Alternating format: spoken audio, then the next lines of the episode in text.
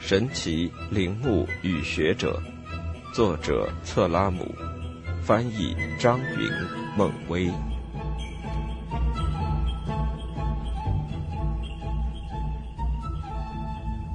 第五章：阿伽门农的面具。有的人一生中成就斐然，功绩累累，以致后人为他著书立传时，必须斟酌辞令，以免文章一时便极尽溢美之词。待到后文，更需礼赞之处，却无从下笔。可是也有人缔造了一生的传奇，宛如一部自始至终都在用夸张笔法撰写的戏剧。施里曼就属于后者，他的奇特个性越来越令人惊讶。他在考古方面取得了非凡的成就，三次铸就了这一领域的巅峰奇迹。第一次是找到了普利阿摩斯宝藏。第二次应该就是发现了麦西尼的亡灵。古希腊神话最阴霾、最灿烂的篇章中有这样惊心动魄、暗藏杀机的一幕，那就是麦西尼波罗普斯王室的故事，及阿伽门农凯旋后遇害身亡的经过。阿伽门农率军出征，围困特洛伊长达十年，艾奎斯托斯则趁机鸠占鹊巢。我们舍命苦战在遥远的他乡，日日期盼重返故国家园，他却安然自得，躲在骏马之都阿尔戈斯的角隅，用那花言巧语引诱着阿伽门农之妻。他安插了一名哨兵，负责通报阿伽门农归家的消息。一收到报信，便埋伏下二十名勇士，然后设宴为阿伽门农庆功，却暗中策划卑鄙的阴谋，在酒宴上杀死了他。就像将一头公牛宰杀于食槽，追随阿伽门农的士兵和朋友全部遇害，无一逃脱。阿伽门农之子俄瑞斯特斯逃亡八年之后，才重返故乡，杀死师姐的母亲克里泰涅斯特拉和弑父的凶手艾奎斯托斯，报了复仇。这一事件已成为悲剧作家钟爱的题材。艾斯库罗斯最有代表性的作品写的是阿伽门农。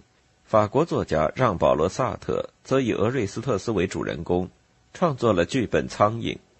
阿伽门农作为伯罗奔尼撒的统治者，堪称历史上最强大、最富有的人，人们从未忘记过这位人民之王。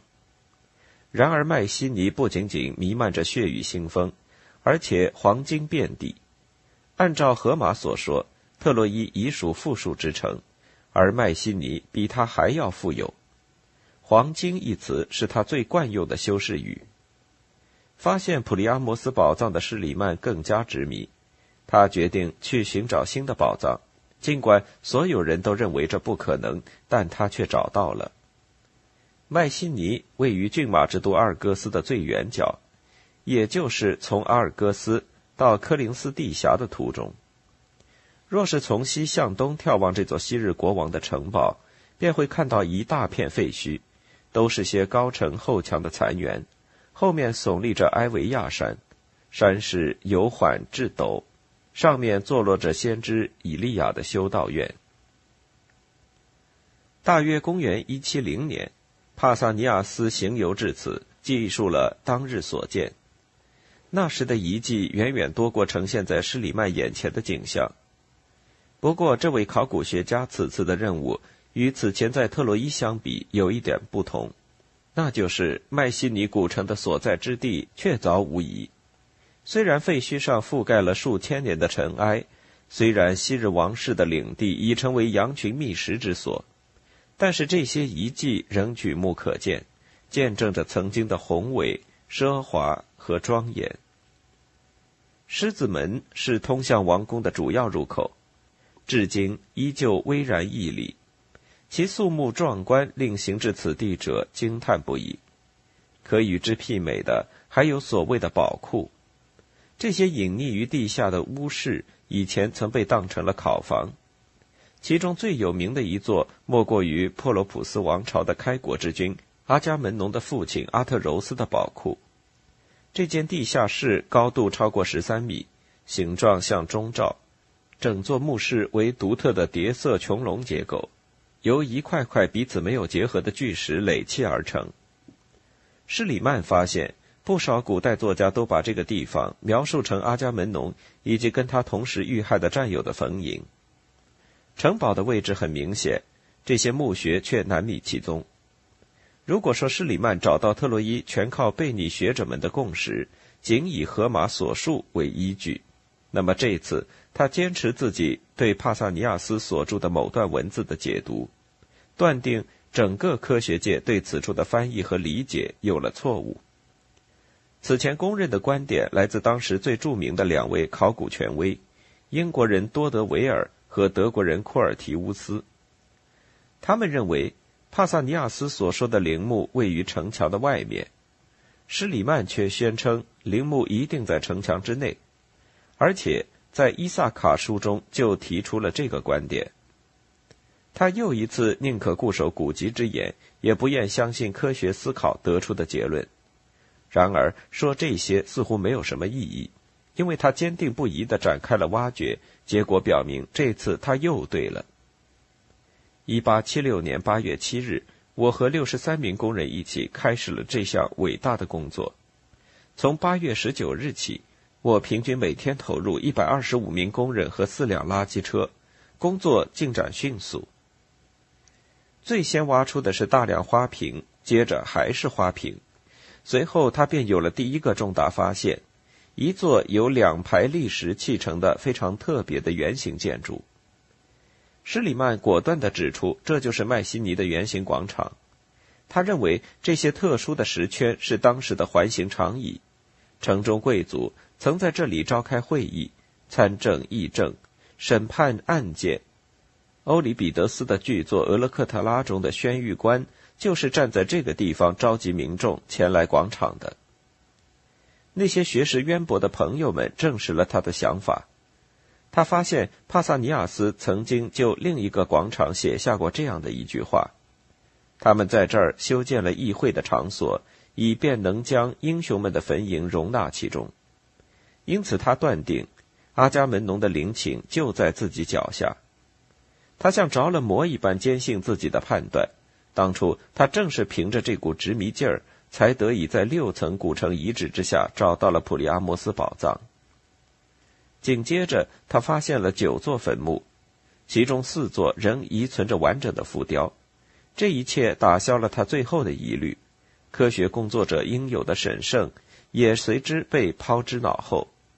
他写道：“事实上，我毫不犹豫地宣告，我在这里找到的墓穴就是当年帕萨尼亚斯根据传统习俗确认的阿特柔斯的陵墓，以及人民之王阿伽门农，他的车夫欧吕莫东。”卡山德拉和他们同伴的坟茔。与此同时，在狮子门附近发掘宝库的工作进展缓慢，因为该处废墟的地质极为坚硬，因此增加了挖掘难度。不过，直觉告诉他，这个地方一定会有所发现。传说中，这些神秘建筑是远古的国王用来储藏宝藏的。我深信这种说法完全属实。为了找到入口，他不得不把挖出来的废土碎石清理到一边。没想到，就在这垃圾堆里发现了第一批出土物。不管是造型的精美程度、制作的工艺水平，还是原材料的质量方面，他们都要超过在特洛伊发现的同类物件。其中包括墙壁带状圆饰的碎块、彩绘花瓶、赫拉女神的陶俑、浇铸事物用的石磨。一经发现，施里曼便推断说，这些事物可能都是金银制品、釉陶的纹饰、玻璃珠和宝石。施里曼和工人们的挖掘量到底有多大？从下面这段注释中便可略窥一斑。就目前的发掘工作而言，我尚未发现哪个地方挖出的废土瓦砾超过二十六英尺深。就算是这个深度，也仅限于高大的穹隆形外墙旁边的地带。随着巨石墙体陡然隆起的弧度，覆盖在上面的废土瓦砾的深度在十三至二十英尺之间。功夫不负有心人，一八七六年十二月六日，按照施里曼的记载，是第一座陵墓出土的日子。勘察现场必须要非常仔细。索菲亚不愧是一位好助手，她跪在地上，用小折刀挖，用双手挖，一寸寸清理着废墟，不知疲倦地干了二十五天。最终，他们一共发现五处墓穴，并在里面找到了十五具尸骸。随后，施里曼发了一封电报给希腊国王，向他通报发掘成果。尊敬的国王陛下，我怀着无比喜悦的心情向您禀报，我已经发现了传说中阿伽门农、卡珊德拉、欧吕莫东及其同伴们的陵墓，他们同在庆功宴上被克吕泰涅斯特拉和他的情夫埃奎斯托斯所害。这些活生生的历史人物。曾经奋战在特洛伊的英雄，一直被视为纯属虚构的神话角色。如今，当施里曼一个接一个发现他们的遗骨，当他注视着这些头颅时，激动之情可想而知。英雄的面目虽然已被岁月蚀蚀，仍依稀可辨昔日的样子。他们的眼窝空洞无物，鼻子荡然无存，嘴巴业已扭曲，形状极为可怕。好像仍处于最后一眼轻读罪行时的京剧中，有些骨骼上还残粘着肌肉，手镯和饰品因彼此撞击而叮当作响。这就是三千多年以前生活在爱恨情仇中的先人的遗骨。施里曼丝毫不怀疑自己的结论，的确，许多事实似乎都可以证实他的想法。他们身上简直铺满了黄金珠宝。他在文中这样写道，继而又提出质问：倘若死者是普通人，会有人用这么多珍宝给他们陪葬吗？他还发现了武器，各种各样珍贵的武器，以备死者九泉之下防身之用。